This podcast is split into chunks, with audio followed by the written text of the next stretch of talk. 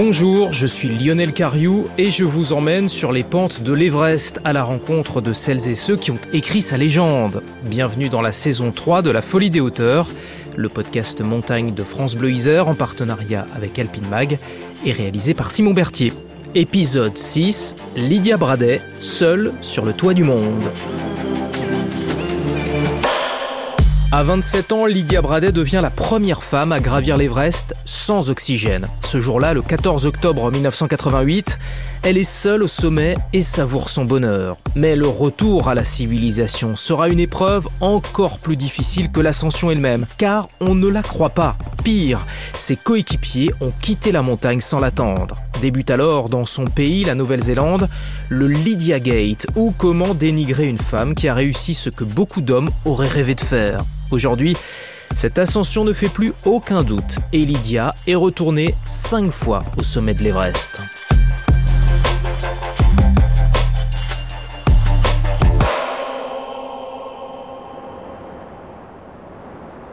L'alpinisme en Himalaya a pendant longtemps été une affaire d'hommes. La française Claude Cogan, dont je vous ai raconté l'histoire dans la saison 2 de La Folie des Hauteurs, fait figure d'exception.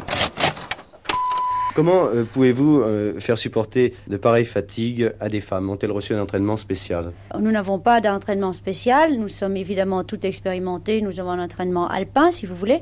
Mais enfin, euh, de par le monde, il est prouvé que la femme peut supporter de grosses fatigues, aussi bien que l'homme, je crois.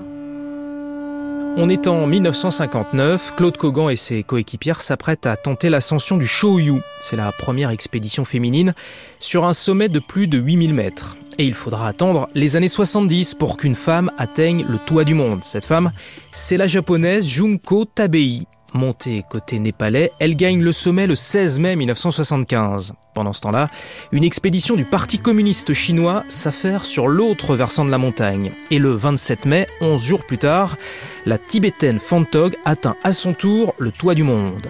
Je l'ai fait pour ma patrie, mon peuple et mon parti, dira-t-elle plus tard. J'y suis allé pour me faire plaisir, affirme de son côté la japonaise. Rappelons qu'on est en pleine guerre froide et que la haute altitude n'échappe pas à la division du monde, au moins dans la rhétorique. Mais les deux pionnières s'entendent sur une chose, les femmes ont toute leur place en montagne, une place qui leur est parfois contestée. Lydia Bradet la prendra bientôt à ses dépens. Lydia est née à Christchurch, en Nouvelle-Zélande, la patrie d'Edmond Hillary, héros de l'Everest. Ça peut paraître étonnant, mais la jeune Lydia n'est pas très sportive. Elle préfère lire. Et puis, à l'adolescence, elle découvre l'alpinisme. À 18 ans, elle gravit le mont Cook. C'est le point culminant de la Nouvelle-Zélande. Et comme elle est douée et motivée, elle part en expédition en Alaska dès l'année suivante. Aujourd'hui, Lydia Bradet vit toujours en Nouvelle-Zélande, au bord du lac Iowa, au pied des montagnes. Je l'ai contactée, on a échangé quelques emails et on a convenu d'un rendez-vous au téléphone. Hi Lydia. Bonjour Lydia, comment vas-tu? Je suis désolé, je suis en retard. Tu as deux minutes de retard. Je ne suis pas aussi à cheval sur les horaires. Mais je vais bien. Lydia partage son temps entre son activité de kiné et son autre métier, guide de haute montagne. Alors on a parlé du Népal et de sa première expérience sur un 8000. À l'époque, elle n'a que 22 ans et l'équipe dont elle fait partie s'attaque à un projet très ambitieux, trop sans doute. En 1984, j'étais dans une expédition britannique sur le Shoyu pour euh, tenter la première ascension de la face sud. C'était un peu ridicule, mais c'était amusant. Aucun d'entre nous euh, n'est allé au sommet. J'ai appris beaucoup de choses et quand je suis rentrée, je me suis dit, j'aimerais bien retourner en altitude.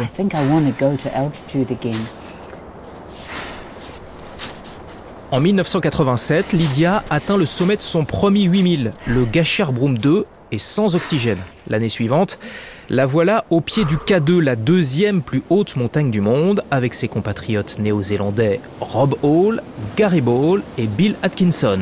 Hélas, la météo est exécrable et les relations avec ses coéquipiers aussi vont peu à peu se dégrader. On reproche à Lydia de passer trop de temps avec les membres des autres expéditions, notamment les Américains. Lydia bouillonne, mais encaisse, car c'est avec eux, les Néo-Zélandais, qu'elle doit partir à l'Everest quelques semaines plus tard. Cette fois, les Kiwis vont s'associer à une équipe tchécoslovaque, Les premiers viennent avec des devises, des dollars. Les seconds fournissent le matériel et la nourriture. Au camp de base de l'Everest, où se côtoient pas moins de sept expéditions, Lydia, qui a le contact facile et l'enthousiasme communicatif, est comme un poisson dans l'eau, ce qui n'est pas forcément du goût de ses compagnons néo-zélandais. Et elle se sent plus proche des grimpeurs de l'Est. J'adorais mes uh, compagnons d'expédition, les Tchécoslovaques. Plus particulièrement deux d'entre eux, Peter Bozik qui avait fait euh, la première ascension de la ligne magique au K2 en 86 et un gars qui s'appelait Yaro Yasko. Il ne parlait pas beaucoup euh, l'anglais, mais ça n'avait pas d'importance. On est devenus de très bons amis, tous les trois. Le fossé se creuse en revanche entre Lydia et ses compatriotes. Mais Tchécoslovaque et néo-zélandais, aidés de quatre Sherpas, collaborent pour installer les cordes jusqu'au col sud, situé un peu en dessous de 8000 mètres d'altitude. Fin septembre, les premiers grimpeurs de la saison atteignent le sommet, notamment les Français Jean-Marc Boivin et Marc Battard, deux histoires que vous trouverez dans les précédents épisodes de La Folie des hauteurs. Dans les premiers jours d'octobre, les Néo-Zélandais et les Tchécoslovaques, qui ont décidé de se passer de l'oxygène artificiel, sont prêts à tenter leur chance. Direction le camp 2, à 6400 mètres d'altitude. La nuit où on est arrivé, une grosse tempête s'est levée. Le lendemain, c'était toujours tempétueux. J'ai décidé de redescendre au camp de base. Les Néo-Zélandais sont restés là-haut et la tempête a duré cinq jours. Donc ils ont passé quatre ou cinq jours au camp 2 dans une tente et moi, j'ai fêté mon anniversaire au camp de base. Et quand le temps s'est éclairci, évidemment, ils avaient un jour d'avance sur moi. Kiwi et Tchécoslovaques partagent le même permis pour la face sud-ouest de l'Everest, mais les Néo-Zélandais veulent grimper le pilier sud. Quant à Lydia, elle vise la voie normale par l'arête sud-est. Il sera toujours temps, au retour, pense-t-elle, de régulariser les choses avec les autorités népalaises. On verra que ce ne sera pas si simple.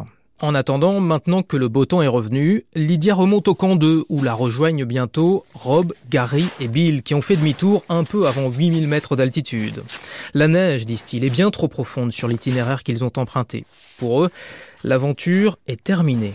Lydia, elle, se remet en route en pleine nuit et atteint seule le camp 3 au petit matin. Elle dégage la neige pour trouver sa tente et s'y repose quelques heures avant de repartir vers le col sud. Je me rappelle que j'étais tellement excitée parce que je me sentais forte. Oh j'étais là, euh, oh mon Dieu, quel plaisir d'être dans ce rythme d'ascension. J'étais super excitée. Puis quand je suis arrivée au col sud, c'était tellement grandiose et je devais trouver cette petite tente. Elle était à moitié par terre euh, à cause de la tempête et à l'intérieur, il y avait un guide français. J'ai passé une nuit au col sud. Ce guide, c'est le chamoniard Denis Ducrot. Il est là en tant que réalisateur pour l'expédition Sagarmatha, soutenue par Antenne 2. Et arrive une néo-zélandaise que je ne connais pas, dont je ne sais pas du tout ni d'où elle vient, ni qui elle est. J'imagine qu'elle veut aller à l'Everest, parce que sinon elle serait ailleurs. Et euh, cette personne euh, demande s'il y a de quoi euh, s'abriter dans la tente pour la nuit qui vient. La tente, elle n'était pas en mauvais état, elle était écrasée. C'est-à-dire que presque la moitié de son habitabilité était bouffée par une congère qui nous écrasait. Donc on ne peut pas se mettre assis sans avoir froid, on peut pas. Donc tant que j'ai été avec euh, Lydia euh, sans qu'on ait une promiscuité le moins du monde coupable, on est arrivé quand même à dormir un peu. Vous avez parlé de quoi? De rien, mon bon monsieur. On essaye de passer sa journée à récupérer, à essayer de boire de l'eau, à prendre un peu de force et à somnoler. On n'est plus que la moitié de soi-même là-haut. Hein. On fait ce qu'on peut pour que la journée du lendemain soit productive. On a dû échanger deux, trois trucs, euh, mais de pure logistique, rien d'autre. Hein. En tout cas, elle m'a pas raconté sa vie, je ne lui ai pas raconté la mienne. Je me rappelle qu'il m'a réveillé et il m'a dit ⁇ Debout, debout Il est temps de partir pour l'Everest !⁇ Ce qui m'a fait rire pendant des années parce que ça n'arrive pas si souvent dans une vie d'entendre ça. C'était marrant. Debout, c'est l'heure d'aller à l'école. Debout, c'est l'heure d'aller à l'Everest. C'est moi qui ai donné le top départ, mais j'aurais bien aimé être avec elle à l'arrivée. Euh, d'une part, elle aurait été sur l'image et ça l'aurait aidé. D'autre part, euh, ça m'aurait permis, moi, de vivre euh, un sommet que je n'ai pas connu. Réveillés à minuit, ils se mettent en route à 2 heures du matin. Denis part devant avant de revenir sur ses pas. Le Français vient d'apprendre que deux Népalais de son équipe sont morts. Pour lui, l'expédition est terminée. Lydia continue à son rythme. Au loin, au-dessus d'elle, elle aperçoit des lampes frontales. Ce sont des alpinistes catalans équipés, eux, de bouteilles d'oxygène. Quelques heures plus tard, ils atteignent le toit du monde et en redescendent. Au sommet sud, 100 mètres en dessous du point culminant, ils croisent la jeune néo-zélandaise. Chacun poursuit dans sa direction. Il est 14h30 et désormais, Lydia est toute seule. Highest risk c'est vraiment le moment le plus risqué de ma vie parce que euh, c'était très lent. Ce n'est pas comme euh, sauter à vélo au-dessus de cinq voitures, euh, passer au travers d'un cerceau en feu ou un truc de ce genre. Ça c'est rapide. Au contraire, c'est très lent. Donc je suis au sommet sud et je suis convaincue que j'ai assez d'énergie pour aller au sommet de l'Everest. Et je suis aussi convaincue que de là où je suis, je peux descendre et me tirer de là parce que je l'ai déjà fait sur d'autres montagnes. Mais je ne savais pas si je pouvais faire les deux, aller jusqu'au sommet et redescendre. Et bien sûr, il fallait encore que je franchisse le ressaut Hilary. Pour moi, il y a eu un moment de doute et je devais rester concentré. J'étais dans un état de concentration intense et je ressentais beaucoup de peur. Est-ce que tu as hésité? Oui, pendant un bon moment, je dirais 15 euh, ou 20 minutes. Oui, bien sûr, j'étais sur le point de renoncer. Mais je l'ai fait et j'ai hésité à nouveau au pied du ressaut Hilary parce que c'était très raide. Quand je suis euh, montée, la neige était assez molle et les gens qui étaient passés devant moi avaient creusé des marches. C'est la seule raison pour laquelle j'ai continué vers le sommet, parce qu'il y avait des marches. Elles étaient euh, profondes et elles me sécurisaient. Le ressaut Hilary franchi, plus rien désormais ne peut l'empêcher d'aller au sommet. Elle l'atteint en fin d'après-midi le 14 octobre 1988, alors que le vent se déchaîne. Lydia est seule sur le toit du monde. Elle devient ce jour-là la première femme à réaliser l'ascension sans oxygène. Là-haut, le corps et surtout le cerveau, tout tourne au ralenti. Et pourtant, Lydia reste assez lucide. La sensation que j'ai eue, c'est un immense soulagement. Parce que d'abord, euh, je pouvais m'asseoir quelques minutes et ensuite je pouvais descendre. Je pensais, je peux faire demi-tour et redescendre. Personne ne m'enlèverait le sommet, donc je pouvais le fêter plus tard. Il y a un temps pour tout, hein, et ce n'était pas le moment d'y penser. Je devais me concentrer sur la descente. Tu sais, il n'y a pas de corde fixe hein, pour indiquer le chemin. Et je devais redescendre près du col sud avant l'obscurité, sinon j'allais me perdre. Lydia ne passe que 10 ou 15 minutes au sommet. Et avant de redescendre, elle sort son objectif en prenant bien soin de ne pas enlever ses gants pour ne pas se geler les doigts. J'ai vissé mon appareil photo sur un trépied que j'ai mis sur mon sac et j'étais très fière de moi parce que j'étais organisée et préparée. Et bien sûr, uh, mon appareil était gelé. Aujourd'hui, si mon appareil photo gèle, je me dis que c'est la chose la plus stupide du monde. Mais j'ai quand même bien fait certaines uh, choses. Déjà, je ne suis pas morte, je suis montée et redescendue, mais j'ai fait des erreurs. C'était la première fois que je faisais un truc pareil, à plus de 8000 sans oxygène. Je pensais que ce n'était pas très important. Um, Mais bien sûr, c'est devenu important par la suite parce que je n'avais pas de photo pour prouver que j'avais atteint le sommet. Tant pis pour la photo. Lydia entame sa descente. Elle désescalade le ressaut Hilary, rejoint le sommet sud et continue sur l'arête en direction de sa tente. Elle doit absolument la trouver avant la nuit. Enfin, elle aperçoit l'abri salvateur et s'y engouffre, ivre de fatigue. Ce qu'elle ignore, comme elle n'a pas de radio, c'est que ses coéquipiers néo-zélandais viennent de quitter le camp de base pour rentrer. Ils l'ont abandonnée sans savoir avec certitude si elle se trouvait bien en sécurité. Incompréhensible. Mais elle n'est pas au bout de ses peines. Lorsqu'elle rejoint le camp de base, le chef d'expédition tchécoslovaque n'a plus de nouvelles de ses quatre coéquipiers. Le mauvais temps s'installe. Les Tchécoslovaques ont disparu. Lydia réalise alors qu'elle vient de perdre deux de ses amis, Peter et Yarrow. Elle est dévastée. Et comme si ça ne suffisait pas, une autre épreuve l'attend à Katmandou. Vous savez, elle n'avait pas tout à fait le bon permis. Eh bien, la néo-zélandaise a rendez-vous au ministère du Tourisme et les Népalais lui réclament des explications. L'officier de liaison qui a suivi son expédition lui conseille alors de rester flou. Il m'a dit que je devais dire que j'étais monté très très haut pour prendre des photos et que je m'étais trompé d'itinéraire ou quelque chose comme ça. Ne dis pas que tu n'es pas monté au sommet et ne dis pas que tu es monté. Dis juste euh, que tu es monté très haut sur la mauvaise voie. Sinon, j'allais risquer une interdiction de 10 ans. Et c'était trop pour moi qui était euh, très ambitieuse. Oui, j'étais euh, ambitieuse, naïve et oui, stupide. Mais au final, j'ai seulement été bannie pendant deux ans. Ce premier récit volontairement ambigu qu'elle livre aux autorités, eh bien c'est un piège qui va se refermer sur elle. Et de retour en Nouvelle-Zélande, ses coéquipiers vont émettre des doutes sur son ascension, suggérant qu'elle a pu confondre le sommet sud, qui est une antécime, avec le véritable point culminant. Il se base notamment sur les témoignages des alpinistes catalans qui ont croisé la jeune femme. Et puis, il y a l'histoire du permis. Bref, Lydia fait l'objet d'une campagne de dénigrement que certains appelleront le Lydia Gate.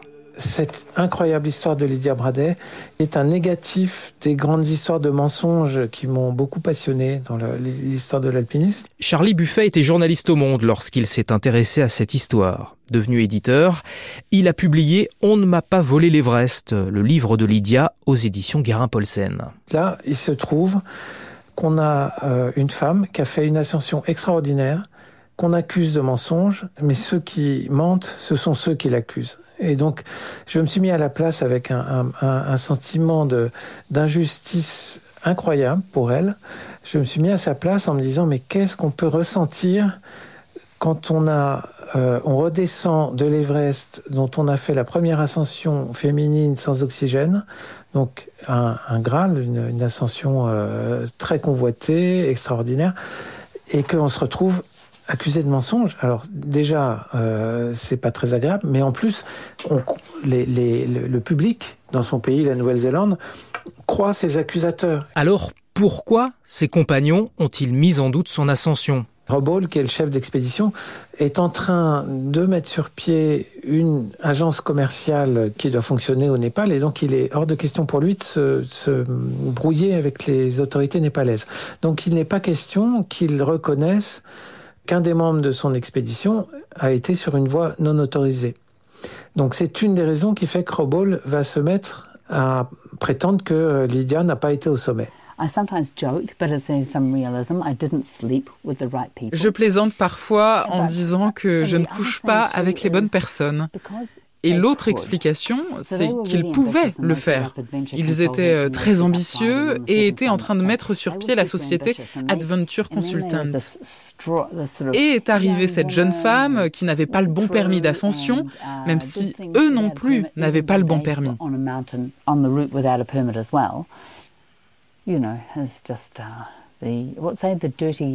Tu sais, c'est le linge sale d'une expédition. Rien de très important, mais c'est devenu important parce qu'ils ont pu le rendre important. C'était sexiste parce que c'était possible. Ça rendait les choses plus faciles. Mais je suis sûre que si j'avais été un homme et qu'ils avaient pu contester mon sommet, ils l'auraient fait, mais d'une autre manière.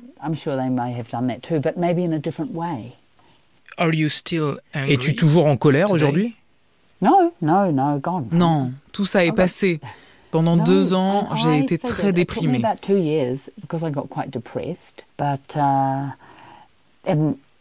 Mais quand tu touches le fond, le seul moyen de s'en sortir, c'est de rebondir et remonter. Mais c'était dur d'être prise pour une menteuse. Trois ans plus tard, des journalistes américains du Financial Times recueillent les témoignages des alpinistes catalans qui ont croisé Lydia Bradet près du sommet ce 14 octobre 88. Les journalistes reprennent la véritable chronologie et valident l'ascension de la jeune femme. Petit à petit, l'opinion publique néo-zélandaise va se retourner et Lydia Bradet est enfin reconnue pour ce qu'elle est, c'est-à-dire la première femme à avoir gravi l'Everest sans oxygène. Pourtant, comme l'écrit Charlie Buffet, le train de la gloire ne repasse pas deux fois, car cette histoire, incontestablement, a donné un coup de frein à sa carrière. Oui, absolument. J'ai été la femme la plus âgée à valider mon diplôme de guide dans la quarantaine. Je ne pensais même plus à guider les gens parce que je ne suis pas très bonne en sport. Non, non, sérieusement. Donc je n'ai commencé à travailler comme guide uh, que très longtemps après. Oui, je serais retournée en Himalaya. Peut-être que j'aurais fait une pause d'un an parce que je venais d'enchaîner six expéditions en uh, trois ans et que c'est dur, um, mais je serais retournée en haute altitude plus tôt, c'est sûr. Uh, mais ma vie a pris un autre chemin et c'est bien aussi. Lydia Braden n'est retournée sur un 8000 qu'en 2004 en tant que guide. Et depuis, elle a gravi cinq fois l'Everest avec des clients. Sa carrière en tant que professionnelle est aussi remarquable que son ascension de 88. Aujourd'hui, à 60 ans passés, elle rêve de gravir le Kanchenjunga, 8500 mètres, sur la frontière indo-népalaise. Et l'Everest alors? Grimper six fois l'Everest, c'est assez pour moi. Ça veut dire que tu n'y retourneras pas? Je dois te dire, Lionel, je ne dirai jamais, jamais à l'Everest. Comme je ne dirai jamais, jamais à aucune montagne. Parce que je suis une alpiniste. C'était Lydia Bradet, seule sur le toit du monde, dernier épisode de la saison 3 de La Folie des Hauteurs. Si vous n'avez pas écouté les deux précédentes saisons, elles sont toujours disponibles sur l'appli Radio France et les plateformes. La Folie des Hauteurs, c'est le podcast de France Bleu Isère en partenariat avec Alpine Mag et réalisé par Simon Berthier.